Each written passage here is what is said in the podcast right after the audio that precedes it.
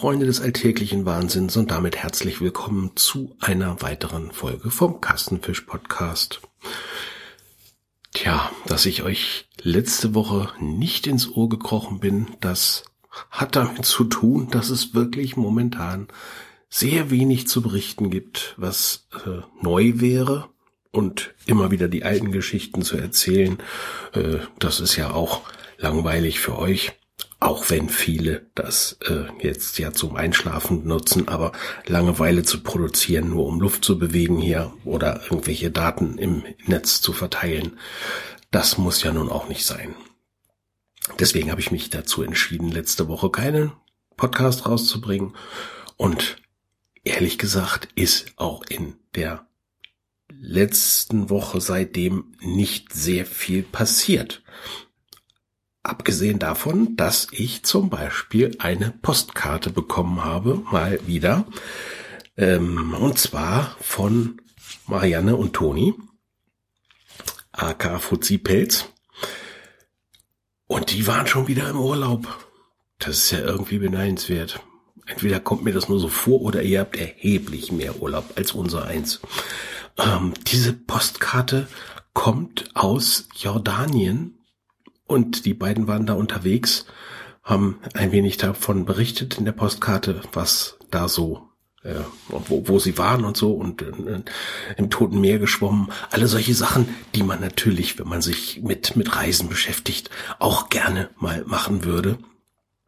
Ähm, ja, im Toten Meer schwimmen muss cool sein, einfach so auf dem Rücken liegen und äh, ja, dann doch noch auf, auf dem Bauch einen Sonnenbrand kriegen, weil man einfach aufgrund des vielen Salzes im Toten Meer, äh, ja, sehr weit oben schwimmt. Das äh, würde ich auch gerne mal machen. Äh, ja, mal sehen, vielleicht schaffe ich das irgendwann mal. Ja, was steht hier noch? Irgendwie haben sie äh, Wüstenschlösser besucht. Ja, da ist, äh, ich, ich kann mir unter Wüstenschloss jetzt nur sowas ähnliches vorstellen wie das, was wir in, äh, in der Türkei gesehen haben, dieses, ähm, diese, diese Karawanserei, das kann ich mir vom Eindruck her ähnlich vorstellen. Und das war ja schon für uns sehr, sehr, sehr beeindruckend, obwohl das, was wir in der Türkei gesehen haben, ja im Landesinneren war, äh, mehr oder weniger, also innerhalb einer Stadt.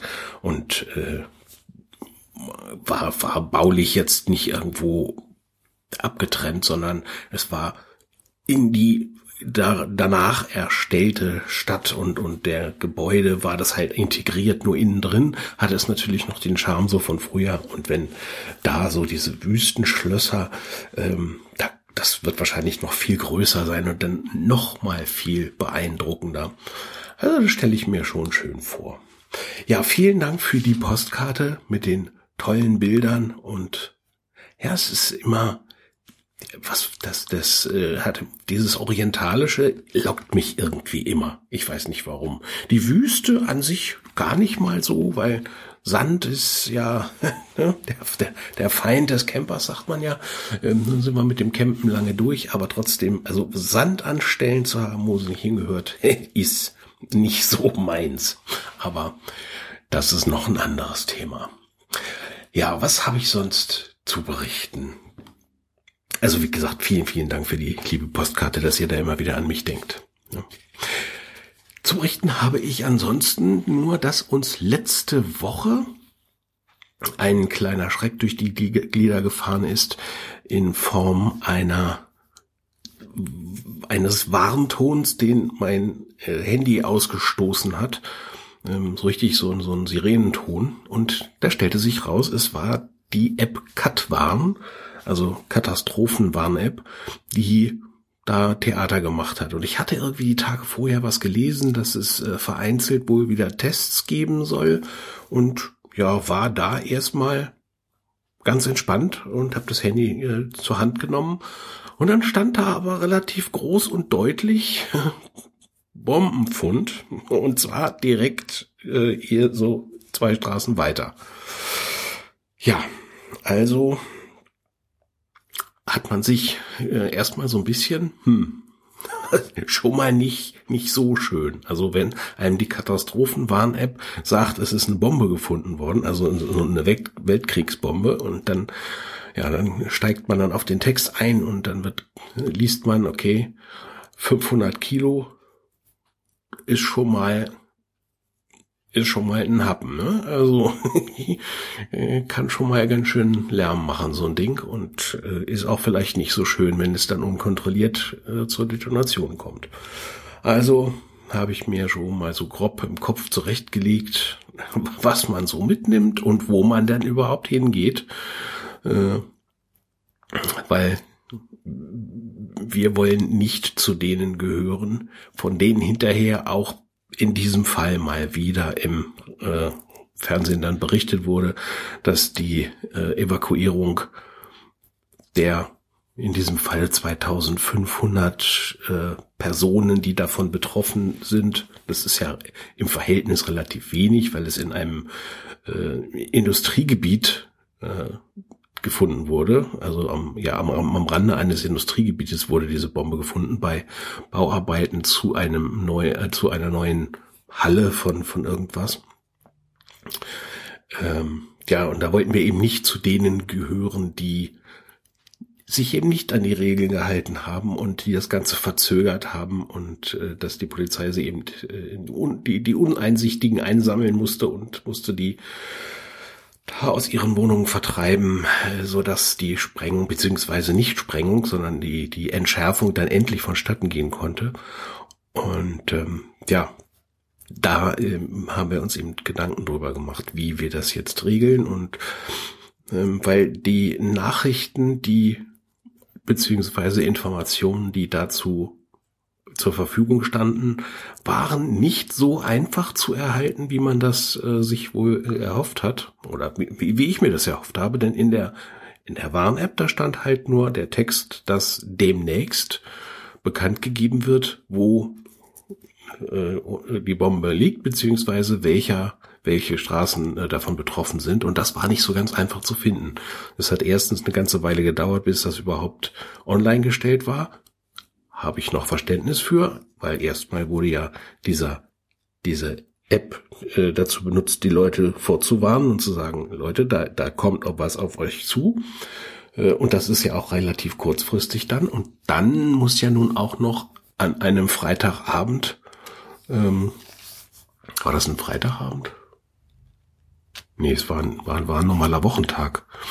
Gut, aber es muss dann trotzdem äh, wochentags abends jemand gefunden werden, der auf der Internetseite der Stadt äh, bei uns äh, dann auf der zentralen Oberfläche, auf der auf der äh, Startseite praktisch die Informationen platziert. Und das war ja nun äh, abends nach Feierabend, ähm, bis man da den entsprechenden Verantwortlichen gefunden hat, der dann auch den Zugriff darauf hatte. Bis die Informationen da waren, hat es eben eine Weile gedauert und dabei stellte sich dann raus, dass wir hier genau an der Grenze waren, also dass wir nicht raus mussten, was uns dann natürlich wieder beruhigt hat, weil wenn man, also sie haben gesagt, die Evakuierung beginnt um 19 Uhr und dann ist mir schon klar, also vor 22 Uhr äh, wird da, da gar nicht angefangen, selbst wenn, wenn alles gut geht. Ja? Da sind jetzt keine Krankenhäuser oder, oder Altenheime oder sowas äh,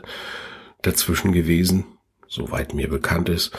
Und ähm, dann hätte, hätte die das, das hätte eben eine Weile gedauert und man hätte mit Sicherheit dann da übernachten müssen, wo man hingegangen wäre. Oder man hätte sich sehr lange irgendwo aufhalten müssen und da hatte ich ehrlich gesagt keinen Bock drauf, war auch dann sehr froh, äh, dass wir nicht raus mussten und mussten uns nicht in die Turnhalle begeben, so wie viele andere.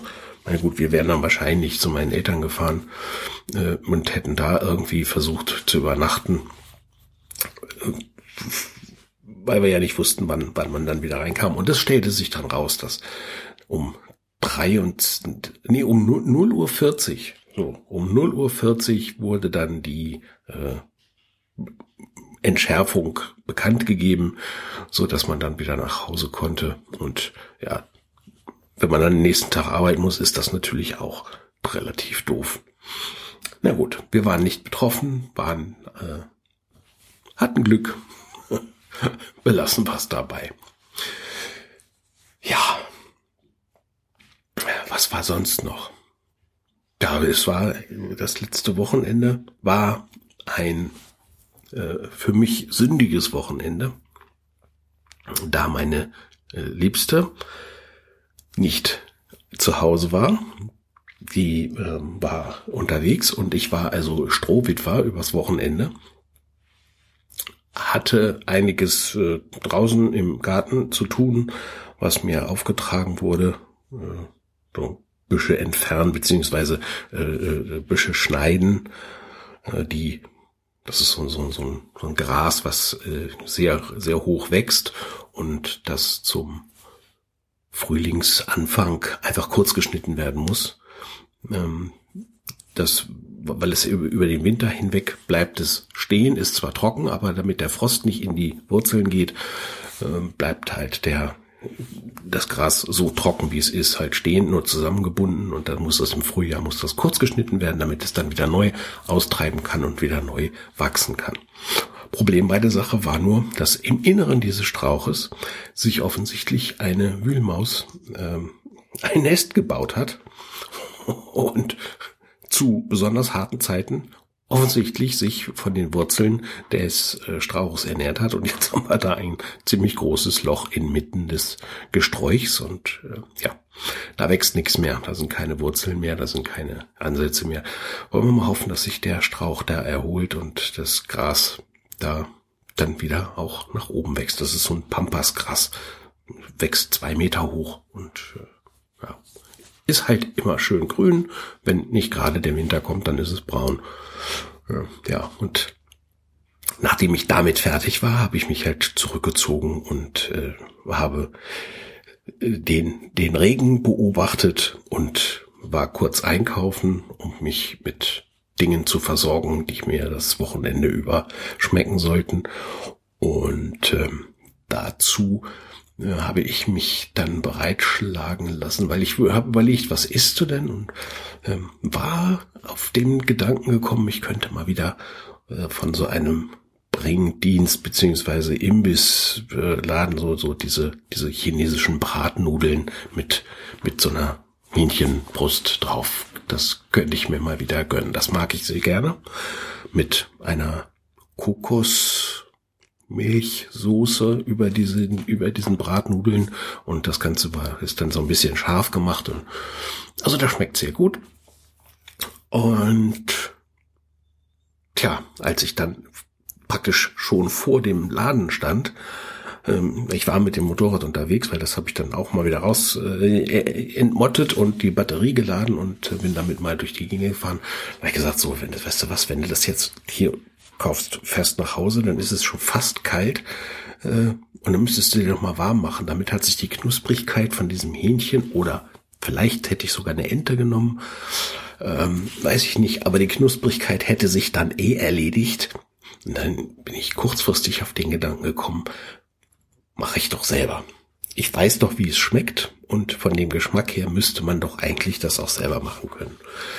Ich hatte fast alles dafür da, habe mir eine handliche Portion Nudeln äh, gekocht, habe die, die Soße gekocht aus äh, Kokosmilch und äh, Sambal und tja, habe mir vorher vom, vom Türken, das äh, passte vielleicht nicht so hundertprozentig dazu, aber äh, vom, vom Türken unseres äh, geringsten Misstrauens Nein, das muss ich sagen. Wir haben einen neuen Türken. Ich berichtete da vor einiger Zeit von einem neuen türkischen Supermarkt mit Frischfleisch, Theke. Ähm, und das sah sehr appetitlich aus, da alles sehr sauber. Und da habe ich mir, ja, ich wollte erst ein ungewürztes Stück äh, Hähnchen nehmen, nämlich so eine ausgelöste Keule. Und habe mich dann aber kurzfristig dazu entschieden, doch die gewürzte, eingelegte Variante zu nehmen. Ähm, und es passte jetzt nicht unbedingt zu dem, ähm, zu diesem asiatischen, weil es doch recht knoblauchlastig und und naja, es, es war gar nicht orientalisch gewürzt. Aber man merkte schon, es, die, die Harmonie war nicht so hundertprozentig. Ich habe das dann versucht, noch mit ein bisschen Hoisinsoße, noch ein bisschen in die asiatische Richtung, äh, vom, vom Orientalischen weg ins Asiatische zu schubsen. Aber es ist doch noch ein bisschen was übergeblieben von dem, von dem Geschmack. Ähm, aber insgesamt muss ich sagen, ist mir das Ganze sehr gut gelungen. Ich habe das Fleisch dann nur in der Pfanne gebraten. Es ist auch ein kleines bisschen knusprig geworden. Ich wollte keine Panade drum machen, weil das wäre dann alles zu viel Aufwand gewesen und äh, auch zu viel äh, Schweinerei und Aufwasch. Das wollte ich jetzt nicht äh, noch machen. Aber zumindest ist mir da ein wirklich schmackhaftes Gericht gelungen, was dadurch, dass es nicht so ganz glatt war, einen super interessanten Kick hatte. Und ich muss sagen, das muss ich, muss ich nochmal, noch mal wiederholen.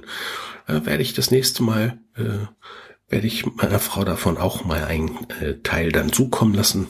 Also wenn ich mal wieder dran bin mit, mit Kochen und dann äh, könnte ich mir das vorstellen, dass ich das nochmal für uns beide machen werde. Auch mit dem gewürzten Hähnchen. Also ich, ich würde es wieder machen.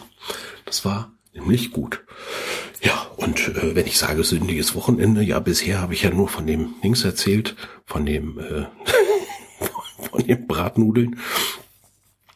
Ähm, ja, die Bratnudeln wurden dann, da es wirklich nur eine, eine, eine handliche kleine Portion war, ähm, ich hatte mich da, ja, überschätzt, beziehungsweise also meinen Hunger hatte ich äh, unterschätzt und habe gesagt, komm, ich mache nur, nur ein bisschen. Ich habe ja das Stück äh, ausgelöstes äh, Hühner Hühnerkeule, da ist ja mehr Fleisch dran als an einer normalen Hühnerkeule, wie man es so kennt. Da habe ich gesagt, dann wird das vielleicht zu viel, nimm mal ein bisschen weniger. Und äh, ja, da hatte ich dann hinterher noch Appetit und habe mir noch ein Eis gegönnt.